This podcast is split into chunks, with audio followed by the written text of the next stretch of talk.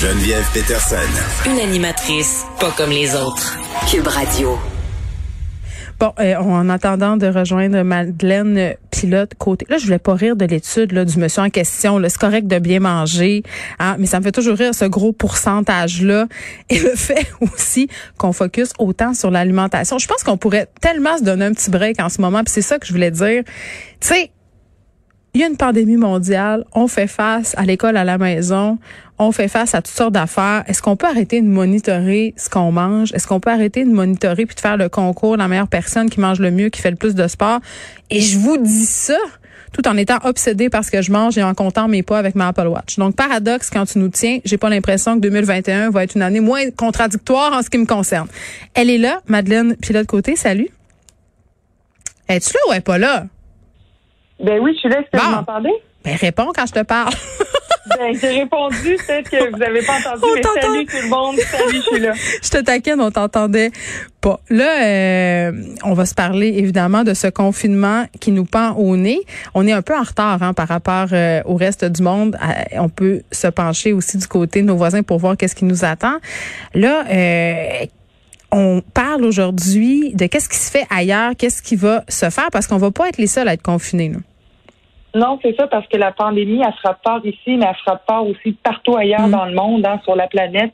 Il y a plusieurs pays qui euh, mettent en place des confinements restrictifs, comme on va sûrement euh, mettre en place ce soir, comme, comme le gouvernement du Québec va mettre en place ce soir. Puis ça, c'est pour stopper la croissance de leur courbe pandémique. Mm. Puis la même chose, elle se prépare au Québec, puis on va voir tous les détails. Mais ce qu'il faut comprendre, c'est que ces confinements totaux-là sont vraiment nécessaires, mais ils sont pas sans conséquences non plus. Ça veut dire quoi, ils sont pas sans conséquences?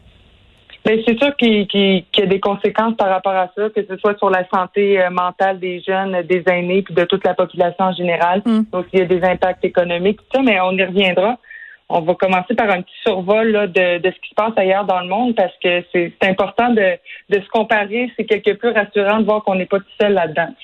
Ben oui, puis je pense qu'on n'est pas les seuls non plus euh, à expérimenter les couvre-feux. Ça se fait notamment en France, ça va se faire euh, et ça se fait, je pense déjà euh, en Grande-Bretagne. et j'ai envie de savoir un peu comment ça se vit là-bas. Ben c'est sûr qu'en France, ils ont tout misé sur le, couvre-feu. Ok, on parle pas nécessairement d'un confinement total imminent en France. en, France, ils ont vraiment prouvé l'efficacité de, ces couvre-feux-là. Moi, j'en étais un peu étonnée parce que je comprenais pas comment euh, de réduire de, quelques heures les sorties des gens peut effectivement euh, réduire tant que ça le virus, mais il mm. paraît que ça a un bel impact. Euh, ça ralentit la propagation du virus, puis on, remarque une franche diminution là, des, des cas aussi dans les secteurs sous couvre-feu. Donc, euh, en France, euh, c'est depuis la mi-octobre que certains secteurs sont soumis à ces couvre-feux-là, mais c'est vraiment depuis la mi-décembre qu'il a été implanté à toute la France.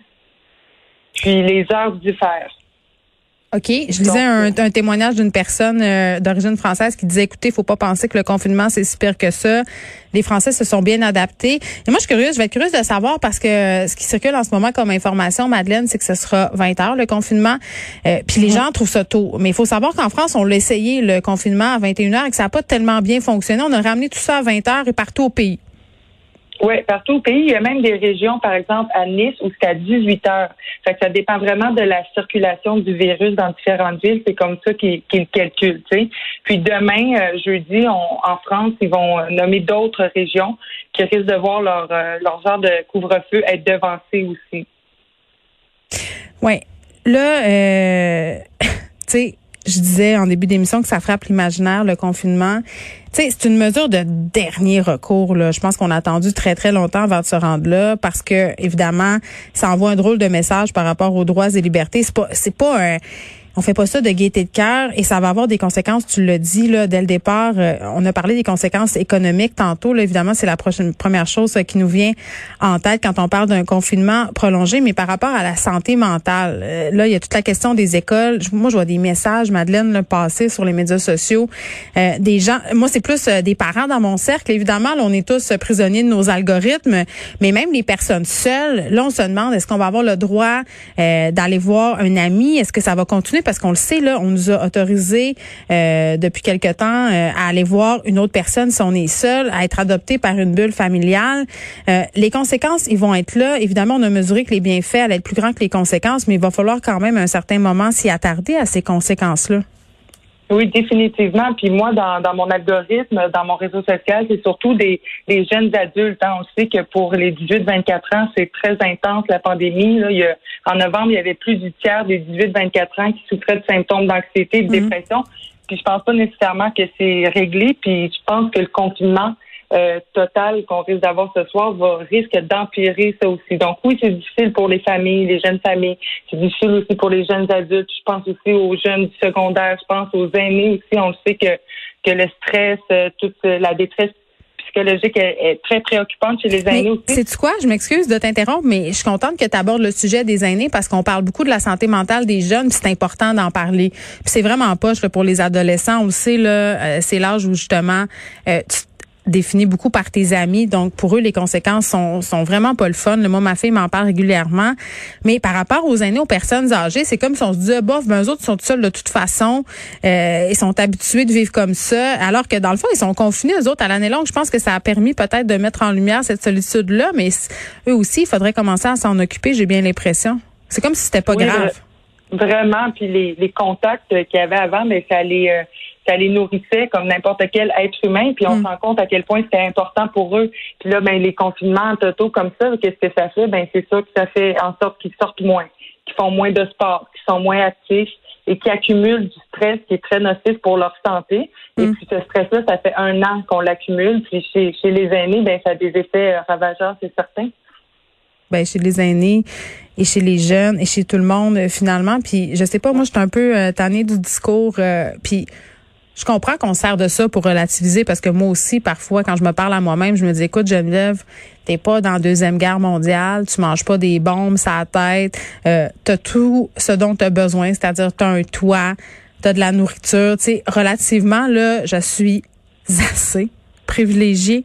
Tu sais, euh, mais je suis un peu tannée de l'argument qu'on nous sert tout le temps à cet effet-là de dire quand on quand on se compare, on se console. C'est comme si on n'avait pas le droit d'être anxieux, euh, même si dans le fond, ben non, c'est pas une guerre avec des fusils. Là.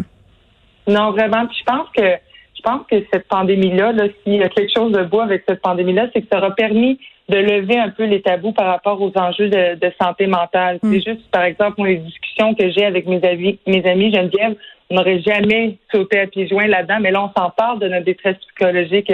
Moi, j'ai des amis qui me confient euh, pleurer en boule euh, pendant trois jours durant le temps des fêtes. Puis, c'est pas des conversations euh, qu'on aurait fait, qu'on aurait, dont on aurait parlé, et puis qu'on on se serait pas confié là-dessus avant. Fait que je trouve que ça ouvre une belle discussion par rapport à ça.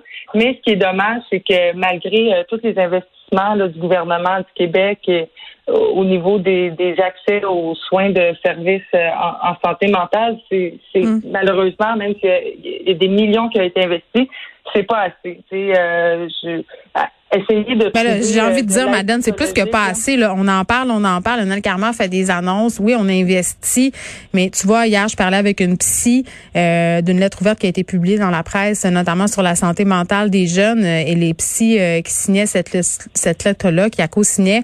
Mais ce qu'il disait, c'est qu'il fallait rendre disponible le soutien psychologique, la psychothérapie aux jeunes parce que les délais sont excessivement longs. Fait qu'on peut en jaser. Tu sais, la question de détabouiser tout ça, ça, c'était une première étape. Là, je pense qu'on a pu parler de santé mentale de façon euh, décomplexée, en guillemets, même si j'ai ce mot-là. on a eu une discussion globale là-dessus. Ça fait du bien. Euh, c'est encore on va pas se faire de cachette là stigmatiser. C'est encore mal vu dans certains milieux de se montrer plus faible.